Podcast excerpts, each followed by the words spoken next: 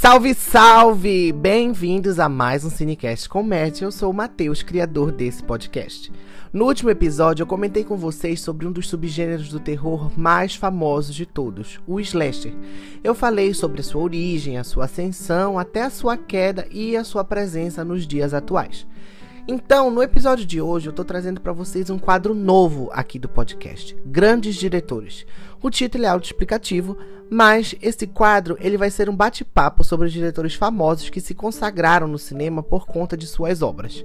E, para começar esse quadro, eu tô trazendo para vocês a história de um dos meus diretores favoritos, Hayao Miyazaki. Então, fiquem comigo que tem muito conteúdo bacana vindo aí.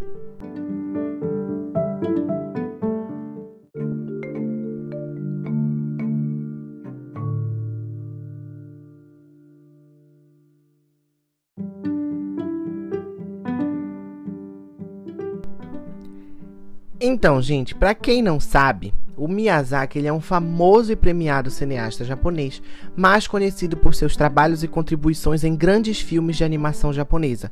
O Miyazaki ele é mundialmente conhecido pelos seus filmes desse gênero e está associado a grandes obras como Meu Amigo Totoro e A Viagem de Chihiro, que é, por sinal, um dos meus filmes favoritos e tem um valor afetivo muito grande para mim. Mas eu não vou entrar em detalhes sobre isso porque vai me dar logo vontade de chorar e vocês não querem ver isso aqui, tá? Então, gente, além de suas obras, o Miyazaki ele é conhecido por ser o cofundador do estúdio Ghibli, um dos maiores estúdios de cinema do mundo que tem a sua sede em Tóquio e que já produziu mais de 20 filmes de animação.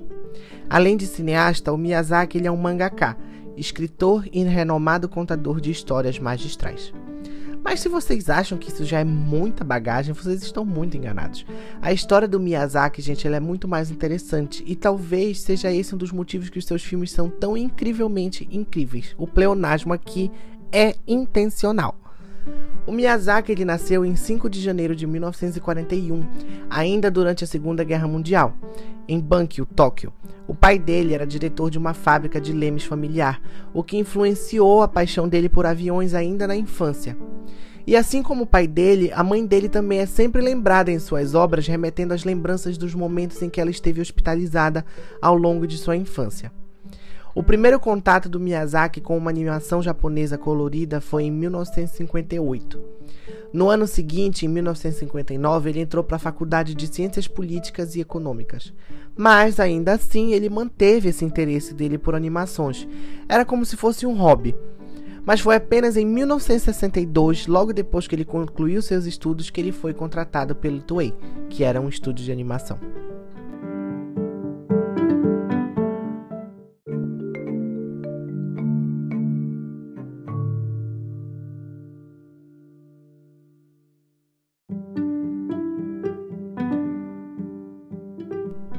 Quando ele ingressou no Toei, o Miyazaki ele assumiu o posto de intervalador, onde ele era o responsável por juntar as películas animadas do filme Watch Dog Bow Wow.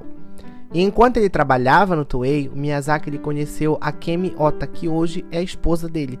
E além dela, ele também conheceu o Isao Takahaka, que se tornou um grande amigo e parceiro de carreira.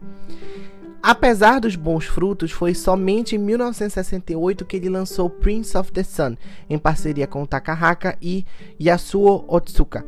Esse foi considerado seu primeiro trabalho de expressão e em 1971 eles deixaram, os três deixaram Toei, mas a parceria deles continuou. E assim o Miyazaki começou a dar os primeiros passos para uma carreira que seria brilhante. Depois que ele fez uma viagem por diversos países que futuramente serviriam de inspiração para diversas de suas obras, o Miyazaki produziu em 1979 Future Boy Conan, o seu primeiro trabalho como diretor em uma série de TV no Japão. No ano seguinte, ele dirigiu Lupin 3, O Castelo de Cagliostro, o seu primeiro longa-metragem, enquanto ao mesmo tempo trabalhava em uma obra autoral, o famoso mangá Náusea do Vale do Vento.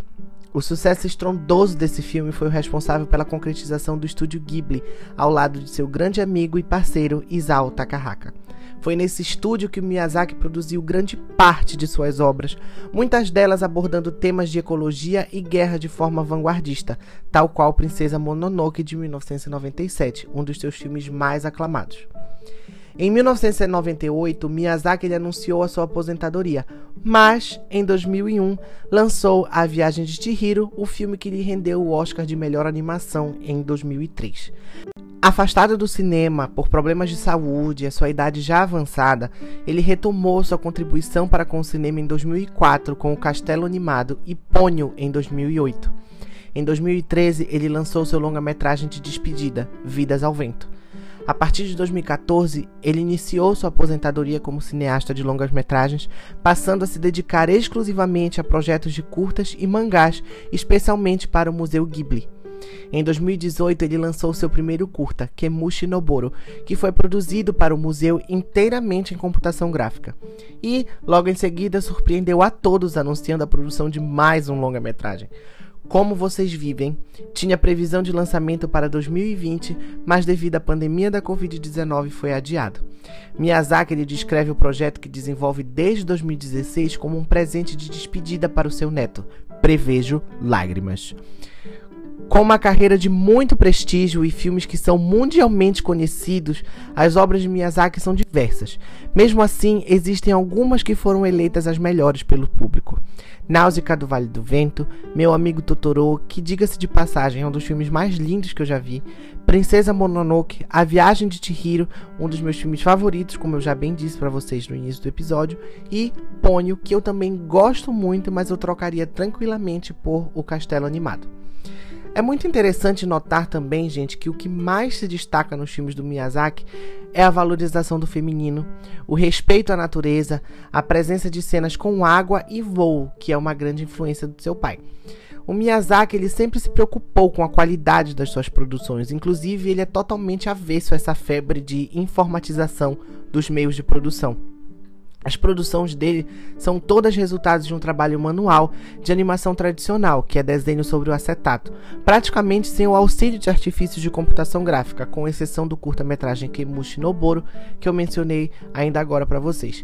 O Miyazaki ele valoriza de forma bem explícita o natural. Os seus filmes são obras japonesas feitas para japoneses, como ele mesmo diz. A presença de figuras mágicas, de violência e da morte como coisas naturais são características japonesas e permeiam por outras obras produzidas no país. Mas Goethe dizia que quanto mais falamos da nossa aldeia, mais falamos do mundo inteiro. E isso é uma das principais belezas do trabalho do Miyazaki.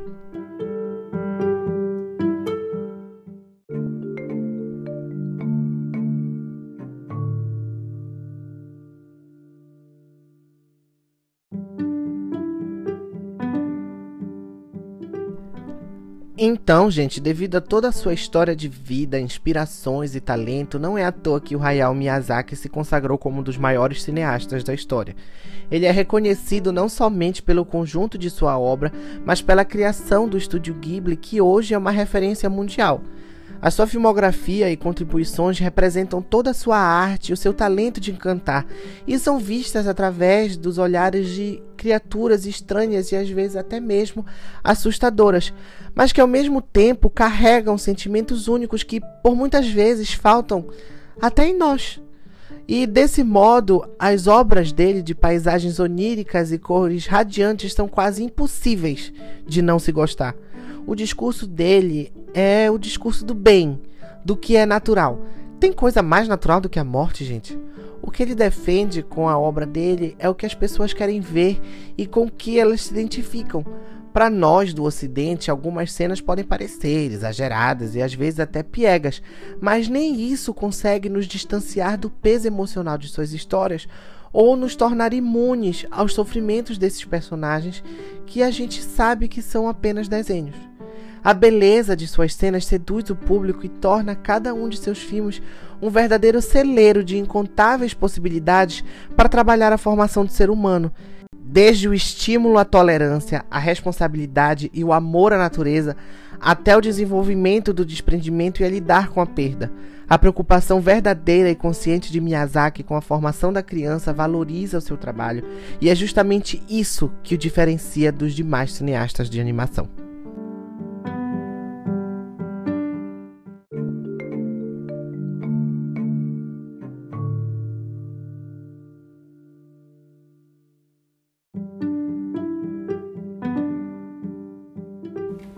Esse foi o episódio de hoje, meus queridos, e também o primeiro do quadro Grandes Diretores.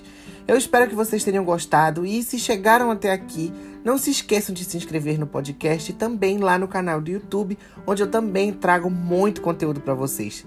Se cuidem e até a próxima. Tchau!